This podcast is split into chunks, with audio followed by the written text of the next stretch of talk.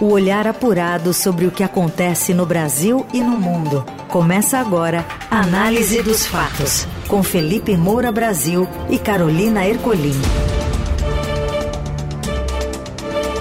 Olá, bem-vinda, bem-vindo. Começando aqui mais uma análise dos fatos com o noticiário quente do dia apresentado para você na hora do almoço, né? Junto com o seu almoço aí.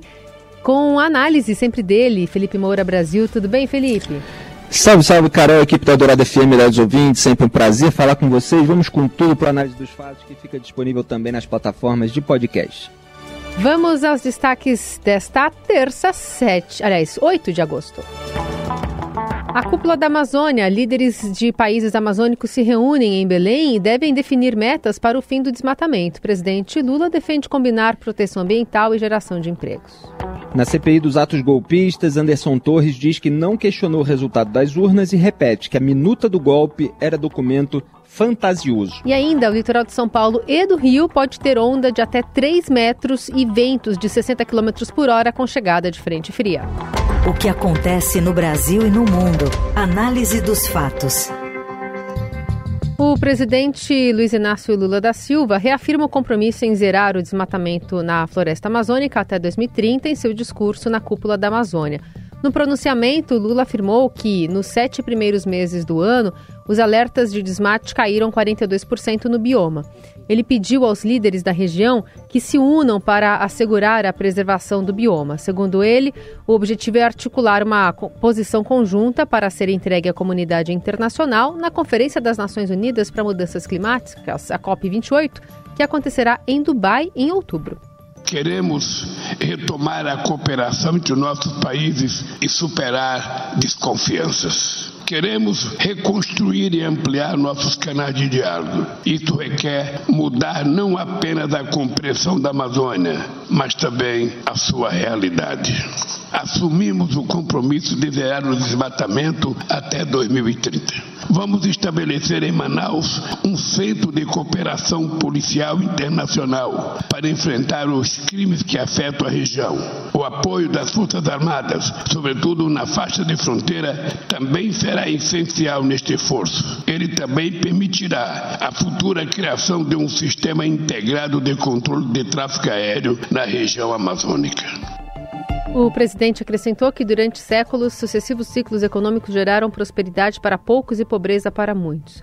Para Lula, a sociedade teve dificuldades para encontrar um equilíbrio entre desenvolvimento e sustentabilidade. Olha, esse evento é uma prévia da COP30, principal evento da ONU, da Organização das Nações Unidas, para tratar também das questões climáticas, que vai ser realizado em 2025 em Belém. É uma prévia, portanto, um aquecimento para ver se tudo funciona na cidade. É muito mais nesse sentido é, que eu vejo alguma eficácia para esse evento do que em relação a medidas práticas. É muito discurso, é muita retórica, é toda a simbologia de um encontro internacional, uma pose de líder preocupado com o meio ambiente. Só que a gente precisa tratar das questões práticas. Então eu estou meio cansado de discurso. O líder e chamando o povo Yanomami, o Davi Kopenawa, ele anda é, criticando o governo Lula em entrevistas à imprensa dizendo que o Lula está muito devagar com as ações na área da saúde, na retirada dos invasores por forças de segurança nas comunidades que estão distribuídas ali pelo estado de Roraima. É, que também tem é, floresta amazônica, falou inclusive que o exército cruzou os braços, não quer saber de ajudar o meu povo, de proteger a floresta, e que o governo, governo Lula, tem que retirar os garimpeiros até acabar, até arrancar tudo. É isso que nós precisamos, é isso que o líder Yanomami está dizendo. É, e vamos lembrar que é, desde 2016 você tem o avanço do garimpo naquela região. Jair Bolsonaro foi muito criticado por ser condescendente, só que agora é o governo Lula, tem que agir então. É, houve essa explosão no último quadriênio. É, você tem ali, a, pelos garimpeiros, a criação de lagoas de água parada que vão servindo de criadouros de mosquito, e isso provoca uma explosão dos casos de malária. E os indígenas vêm adoecendo. Parece que é, até uma epidemia, né? É a, é a, sensação que a gente fica, porque não tem atendimento, não tem medicamento, é, você tem toda uma cultura é, que não tem ali a, a devida preparação imunológica para absorver esse tipo de elemento. É, então, existe um problema grave naquela região que continua. É, a, você também tem a questão da exploração de petróleo na foz do Amazonas. Esse governo aí, de um líder que está posando defensor do meio ambiente, que colocou a Marina Silva na pasta, ele tem um núcleo político que está querendo atropelar a Marina Silva, que está querendo atropelar o parecer técnico do IBAMA. Então você tem o Jorge Messias na Advocacia Geral da União, o Bessias, aquele que levou o termo de posse da Dilma para o Lula, para o Lula dar uma carteirada e evitar ser preso. É, ele, a pedido do ministro de Minas e Energia, Alexandre Silveira, que está ali numa ala contrária à da Marina Silva, está elaborando aí um parecer para driblar aquele parecer técnico, do órgão técnico, que é o IBAMA, é, que está preocupado é, com a atividade da Petrobras numa região de vulnerabilidade socioambiental. É, então, o IBAMA apontou ali é, possíveis impactos sobre comunidades indígenas, com o sobrevoo de aeronaves entre o aeródromo de Oiapoque, a localização lá do bloco FSA M, FZA M59, o tempo de resposta e atendimento à fauna que seria atingido por óleo, atingida pelo óleo em caso de vazamento e apontou a questão da necessidade de estudos de caráter estratégico, que se chama avaliação ambiental de, ambiental de área sedimentar. E é isso que a AGU quer provar que não é necessário. Como é que não é necessário fazer estudo de caráter estratégico? Então é um governo que tem um discurso ambientalista, mas está fazendo toda uma articulação política para provar que não é necessário fazer um estudo de caráter estratégico para viabilizar é, um, um, uma obra, um empreendimento desse tamanho, com tantos é, potenciais impactos. Então você tem é, muita simbologia, muita pompa, fica parecendo que o Lula quer, e, e, acho que quer mesmo, ganhar o Prêmio Nobel da Paz assim com discurso, como o Barack Obama ganhou antes é, de começar a ter medidas.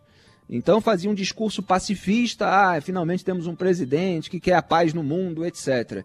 E aí você tem um monte de conflito que continua até hoje no Oriente Médio, é, em relação a Israel. É, você teve no governo Joe Biden a retirada das tropas no Afeganistão, gerando um massacre, inclusive de, de intérpretes é, afegãos que estavam atuando para o exército americano. Aliás, recomendo o filme O Pacto, que está disponível aí no Amazon Prime Video. Filme extraordinário com Jake Gyllenhaal e o Dar Salim, que é um ator incrível. Já vi série dinamarquesa com ele, acho que é dinamarquesa. É, eles fazem uma dupla memorável. É um general do exército e um tradutor afegão. E depois da retirada das tropas, houve aquela confusão imensa. Quer dizer, é, não dá para ganhar prêmio Nobel com discurso, precisa ter medida. E as medidas estão faltando ainda no governo Lula. Estou aqui para cobrar para que os casos sejam resolvidos. Então eu quero resultados. Discurso, simbologia para contrastar com a retórica aloprada do Bolsonaro, isso aí já tem demais. Na Eldorado, análise dos fatos. O ex-ministro da Justiça Anderson Torres afirmou nesta terça, em depoimento à CPI dos atos golpistas, que nunca questionou o resultado das eleições de 22. Anderson foi chamado a depor para prestar esclarecimentos sobre diversos assuntos, entre os quais o documento encontrado na casa dele, conhecido como Minuta do Golpe. Em outro trecho do depoimento à comissão, Anderson Torres voltou a dizer que a minuta não tinha valor jurídico e que jamais cogitou entregar o documento a alguém. Esse documento realmente é teratológico. Ele não estava guardado num lugar privilegiado na minha casa, ele saiu da minha área de atuação ali no quarto e por isso ele não tinha sido descartado. Mas é isso, é fantasioso isso aí, jamais saiu da minha casa, eu não conversei sobre isso com ninguém e era um documento que estava pronto para ir para o lixo, para ir para descarte, como eu sempre disse, desde então, o primeiro momento. Fotografia que consta na PGR, ela não é real, porque a documentação que apresentam aqui para gente, ela estava assim no lugar privilegiado. Ela estava embaixo de um porta-retrato que nós temos e por isso ele saiu do meu criado, foi para esse porta-retrato, provavelmente alguém arrumando a casa e por isso não foi destruído. Mas não se pode dizer, por exemplo, que estava no local para descarte.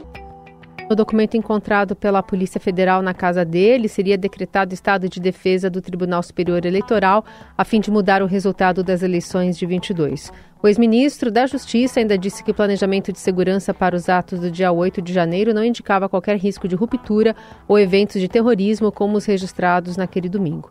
Segundo Torres, considerando os planos de monitoramento para aquela manifestação, só se caísse uma bomba, os atos teriam chegado àquele patamar de destruição. Ele disse que quando viajou para os Estados Unidos, deixou assinado um plano de ações integradas e que, se a Praça dos Três Poderes tivesse sido realmente isolada, os atos do dia 8 não teriam acontecido. A CPI dos atos golpistas também convocou nesta tarde o hacker de Araraquara, Walter Delgatti Neto, para prestar depoimento na sessão da próxima quinta.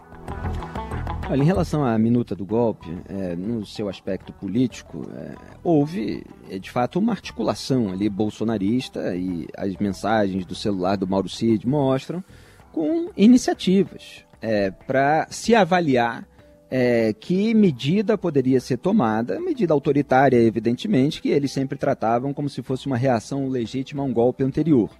É, e eu fiz uma análise, quem quiser se aprofundar nesse assunto, tá o meu artigo lá, Análise de Live de Bolsonaro e Minuta do Golpe, indicam que só faltou apoio. É um artigo de 13 de janeiro desse ano 2023. E eu mostrei que na live para os apoiadores, o Bolsonaro, na véspera de embarcar, né, lá, antes de embarcar para os Estados Unidos, é, ele citou a posse do Lula, que ocorreria dois dias depois, afirmando que buscou uma saída pretensamente legal para isso aí. Se tinha uma alternativa para isso, mas que para certa medida tem que ter apoio do parlamento, de alguns do Supremo, de outros órgãos, de outras instituições. Palavras do Bolsonaro. E quando você vê ali a minuta dessa intervenção no Tribunal Superior Eleitoral, os artigos 5, 6 e 7 confirmam a necessidade desses apoios citados pelo Bolsonaro. Ou seja, havia uma articulação e o Bolsonaro lamentou simplesmente que ele não tenha, não tivesse obtido esses apoios, é, porque senão sabe-se lá o que, que teria acontecido. Agora, o Torres tenta, evidentemente, se safar de todas as acusações contra ele, vai saindo pela tangente, é, diz que não questionou o resultado das urnas, que não, fez, não, não foi leniente com os acampamentos bolsonaristas, que a Polícia Federal é, pôde atuar. É, agora, o ponto que eu acho mais é, inaceitável é ele dizer que não havia indícios prévios da violência que ocorreria nos atos de 8 de janeiro. Então, eu vou ver até se eu pego aqui a declaração dele. É, naquele dia, naquela sexta-feira, os acampamentos estavam praticamente desmontados. Ele, o general Dutra, precisava da secretária de Desenvolvimento Social para tirar os vulneráveis, os moradores de rua, antes de fazer o desmonte final do acampamento. Essa foi a, via a imagem que eu viajei com ela na cabeça de pouquíssimas pessoas naquela sexta-feira, dia 6, nos acampamentos. Eu jamais ia imaginar que aquilo ia acontecer, que aquilo ia virar de novo e se tornar o 8 de janeiro. Quando eu viajei, não havia informação de inteligência. Então, essa foi a declaração do Anderson Torres. Essa declaração é muito grave. Essa declaração revela uma incompetência, uma ausência absoluta da realidade, alguém que parecia habitar, não digo nem a bolha bolsonarista, porque na bolha você já tinha indícios, mas de uma pessoa completamente desqualificada, tentando sair pela incompetência de qualquer é, situação ainda mais grave que ele possa ter com a justiça. Que como assim não imaginou? Nós estávamos há meses apontando diariamente o risco é, de, de atos de vandalismo, de atos que buscassem é, é, é algum tipo de golpe de Estado. É, isso foi insistentemente apontado no debate público em que país que ele vivia. Ele viajou para a Flórida. Ele também foi lá curtir é, umas férias na Disney e saiu com essa imagem que ah, tá tudo bem, ah, os equipamentos, os acampamentos foram desmontados, então não tem mais nada. Imagina, o país estava numa tensão completa e absoluta. Então houve abuso, sim, de prisão preventiva prolongada, no caso do Anderson Torres, em razão de uma minuta encontrada na casa dele que não estava assinada, etc. É, houve muita pressão até de advogados para que o Alexandre de Moraes relaxasse isso, ele está com tornozeleira eletrônica, mais solto. É, agora, isso não alivia a absoluta negligência, incompetência dele. É, e aí é preciso avaliar o grau para ver qual medida punitiva vai ser tomada. Análise dos fatos. Litorais de São Paulo e também do Rio de Janeiro podem ter ondas de até 3 metros de altura com a chegada de uma frente fria. A Renata Okumura conta mais. Boa tarde, Rê. Olá, muito boa tarde a todos. Além da queda de temperatura, a chegada da frente fria também irá provocar ondas de até 3 metros na faixa litorânea entre Santos, no litoral paulista, e Campos dos Goitacazes, no Rio de Janeiro. O risco de ressaca no mar está previsto entre a noite desta terça-feira e a tarde de quinta-feira, de acordo com a Marinha do Brasil. O alerta também cita que os ventos podem atingir intensidade de até 60 km por hora entre Santos e Arraial do Cabo no mesmo período. Diante da condição climática, é importante evitar a prática de esportes aquáticos no mar nos próximos dias. Ainda de acordo com a Clima Tempo, a frente fria se afasta do litoral paulista e o sol retorna entre nuvens no decorrer da semana, favorecendo a gradativa elevação das temperaturas. Na capital paulista, a terça-feira começou com céu encoberto, chuviscos e termômetros oscilando em torno dos 15,8 graus durante a madrugada, segundo o Centro de Gerenciamento de Emergências da Prefeitura de São Paulo. No decorrer do dia, o sol pode aparecer rapidamente entre muitas nuvens, mas as temperaturas não devem subir muito. Ainda há condução para garoa e chuviscos nesta terça-feira. Na quarta-feira, no entanto, apesar de permanecer a condição de chuva e tempo mais fechado, os termômetros voltarão a subir, podendo a máxima chegar a 26 graus. De acordo com a Clima Tempo, a partir de quinta-feira, as temperaturas voltam a subir e não há previsão para chuva. Vai ser estar bonito, pelo menos, né? A gente vai ter um fim de semana aparentemente de calor e sol. Agora, a Defesa Civil Estadual e a Marinha, elas cumprem é, bem o seu papel quando fazem isso. Emitem alertas para o risco de ressaca no mar. E aí a imprensa cumpre o seu dever de divulgar essa informação para que as pessoas fiquem sabendo. É, você tem o alerta específico da Defesa Civil recomendando que as pessoas evitem a prática de esportes no mar, surf, windsurf, kitesurf, tudo isso é, que se faz hoje em dia. É, alguns há muito tempo, né? mas é que tem alguns que são é, mais recentes. E as autoridades públicas precisam tomar também as devidas previdências e aumentar a disseminação dessa informação para que a gente não tenha que noticiar é, a crônica de mortes anunciadas, que muitas vezes acontece em relação a essas mudanças aí é, da, da, natureza, né? É, seja com chuva, seja com ondas, é, seja com frente fria. Você ouve Análise dos Fatos, com Felipe Moura Brasil e Carolina Ercolim. Seguimos por aqui com a análise dos fatos. Agora o assunto é futebol. O editor de esporte do Estadão questiona o que esperar de Rames Rodrigues até o dia 16, quando o São Paulo decide a sua vida na Copa do Brasil. Conta mais, Robson Morelli. Olá, amigos. Quero falar de James Rodrigues nesta terça-feira, ou Rames Rodrigues, não sei como se fala o nome dele aqui no Brasil. Ele está sendo preparado para jogar a grande partida do São Paulo na temporada. Para mim, é essa semifinal de Copa do Brasil contra o Corinthians, dia 16 de agosto. Por que, que é importante para o São Paulo esta partida? Primeiro, porque vale vaga na grande final da competição. Se o São Paulo passar, o São Paulo praticamente salva o ano. Mesmo se não ganhar, chega ali em segundo lugar e pode ter tido uma campanha legal. Se passar também, o São Paulo ganha 30 milhões de reais no mínimo. Então, 30 milhões de reais para um time que chega à final da competição é muito dinheiro. Com esse dinheiro, o São Paulo paga praticamente os dois anos de contrato que o jogador colombiano assinou com o clube do Murumbi. Então, a partida vale muito. Precisa vencer, o Corinthians joga pelo empate, mas o São Paulo hoje tem um time melhor do que o Corinthians e vai jogar a segunda partida no Morumbi, na sua casa, diante do seu torcedor. Então, tudo isso o São Paulo coloca na mesa para essa grande partida do dia 16. James Rodrigues já tem a sua documentação toda ela regularizada na CBF, portanto, ele já está apto a estrear pelo time deve jogar de 15 a 20 minutos no fim de semana contra o Flamengo. É isso, gente. Falei, um abraço a todos. Valeu.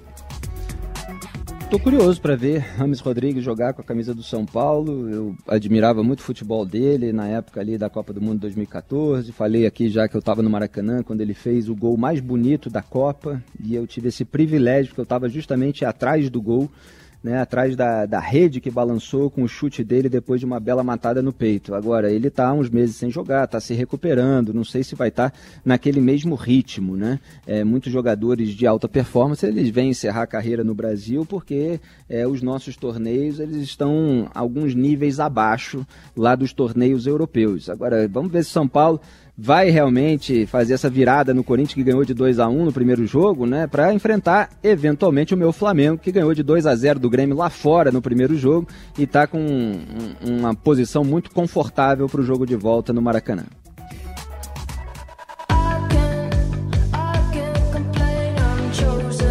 E a Colômbia se classifica para as quartas eh, de final pela primeira vez. A França atropela Marrocos na Copa de Futebol Feminino.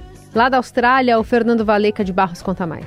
Caros ouvintes da Rádio Dourado, acabou a fase das oitavas de final na Copa do Mundo de Futebol Feminino na Austrália e na Nova Zelândia. Nos últimos dois jogos, que ainda faltavam, a Colômbia ganhou da Jamaica por 1 a 0 em Melbourne, com um bonito gol da atacante Catalina Usme, aproveitando o cruzamento certeiro da lateral esquerda Ana Maria Guzmán. Guzmán, de apenas 18 anos, fazia sua estreia em mundiais, mas não se intimidou. Agora, as colombianas vão até Brisbane enfrentar a Inglaterra, mas juram que não estão com medo das atuais campeãs europeias e prometem representar com dignidade o continente americano. É que com a eliminação dos Estados Unidos, derrotado nos pênaltis pela Suécia, já nas oitavas de final, e de Brasil, Argentina e Canadá, ainda na fase de grupos, só sobraram elas. Mas mesmo assim, com todo o cartaz da rivais, as colombianas prometem fazer jogo duro. Segundo elas e o técnico Nelson Badia me contaram, o time não veio até aqui, a Austrália, para passear, mas para ser campeão. Elas até passaram cantando pela zona mista do estádio retangular de Melbourne. Baby, que amargura me da saber que estás vacilando. Por me pero por adentro rota. Logo depois, a França não tomou conhecimento da seleção feminina do Marrocos, goleou as africanas por 4 a 0 e eliminou a última seleção do continente no Mundial. Na última segunda-feira, mesmo tendo uma jogadora expulsa nos minutos finais do tempo normal e ainda tendo que encarar cerca de meia hora da prorrogação, a Inglaterra levou a partida para a disputa por pênaltis e se deu melhor. Venceu a Nigéria por 4 a 2. Com isso, as quartas de final ficaram assim. Pelo horário de Brasília, entre o final da noite de quinta-feira, dia 10 de agosto, jogam Espanha contra Holanda. Na madrugada de sexta, dia 11, o Japão enfrenta os Estados Unidos. Na madrugada do dia 12, Inglaterra e Colômbia jogarão em Brisbane. E de manhãzinha, a Austrália encara a França. A julgar pelo entusiasmo da torcida local, haverá quase 80 mil pessoas no Estádio Olímpico de Sydney.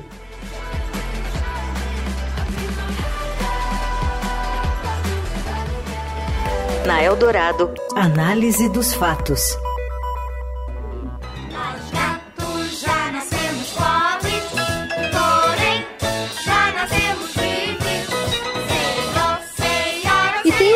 Censo. Pois é, existe um Pet Censo que revela quais são os nomes de cães e gatos mais comuns no Brasil. O Gilberto Almêndola, colunista de Eldorado e do Estadão, conta pra gente. Fala, Gibá. Olá, amigos da Rádio Eldorado. Vou começar com uma pergunta. Vocês sabem qual o nome mais comum entre cães e gatos? Não sabem? O Pet Censo responde essa pergunta. Pet Sense é um levantamento da Pet Love feito com mais ou menos 2,5 milhões de tutores, né, de donos de pets. E ele aponta várias curiosidades. Primeiro, que o vira-lata é o tipo de cachorro preferido e que mais está presente na casa dos brasileiros, com 40% dos lares. Seguido aí mais bem lá atrás do Shih Tzu e do Yorkshire. Os gatos é a mesma coisa. Gatos sem raça definida são os mais presentes nos lares brasileiros, seguido muito, mas muito de longe do azul russo e do gato de bengala. Agora vamos aos nomes, que é o grande suspense dessa nossa coluna aqui. Os nomes preferidos entre os donos de cães: Mel e Thor. Mel e Thor são os nomes preferidos para quem tem cachorro em casa. Já para quem tem gato, alguém tem um palpite, alguém tem um palpite, dole uma, dole duas, dole três. Nina e Simba. Isso, Nina e Simba são os nomes preferidos dos donos tutores de gatos, né? Hoje não é correto falar donos, tutores de gatos. É isso aí, gente. Um beijo para vocês e até a próxima. Bye, bye. Mel eu conheço alguns. Agora Simba, fato não. Você tá tem pets, Carol? Eu não tenho mais. Já é. tive na infância. Nem eu, já tive muitos também. É. Mas eu gosto deles. É bom a gente curtir os pets dos outros, né? Que a gente só curte a parte boa. Exato. que nem criança às vezes, né? Exatamente. Assim a gente encerra o Análise dos Fatos, com produção, edição e coordenação de Laís Gotardo. Trabalhos técnicos Moacir Biasi, comando da mesa de som é de Carlos Amaral. Valeu, Carol, tamo junto, até amanhã. Valeu, até. Você ouviu Análise dos Fatos. Se você perdeu esta edição ou quer ouvir de novo, acesse radioeldorado.com.br ou assine gratuitamente o podcast no iTunes, Google Podcast, Deezer ou Spotify.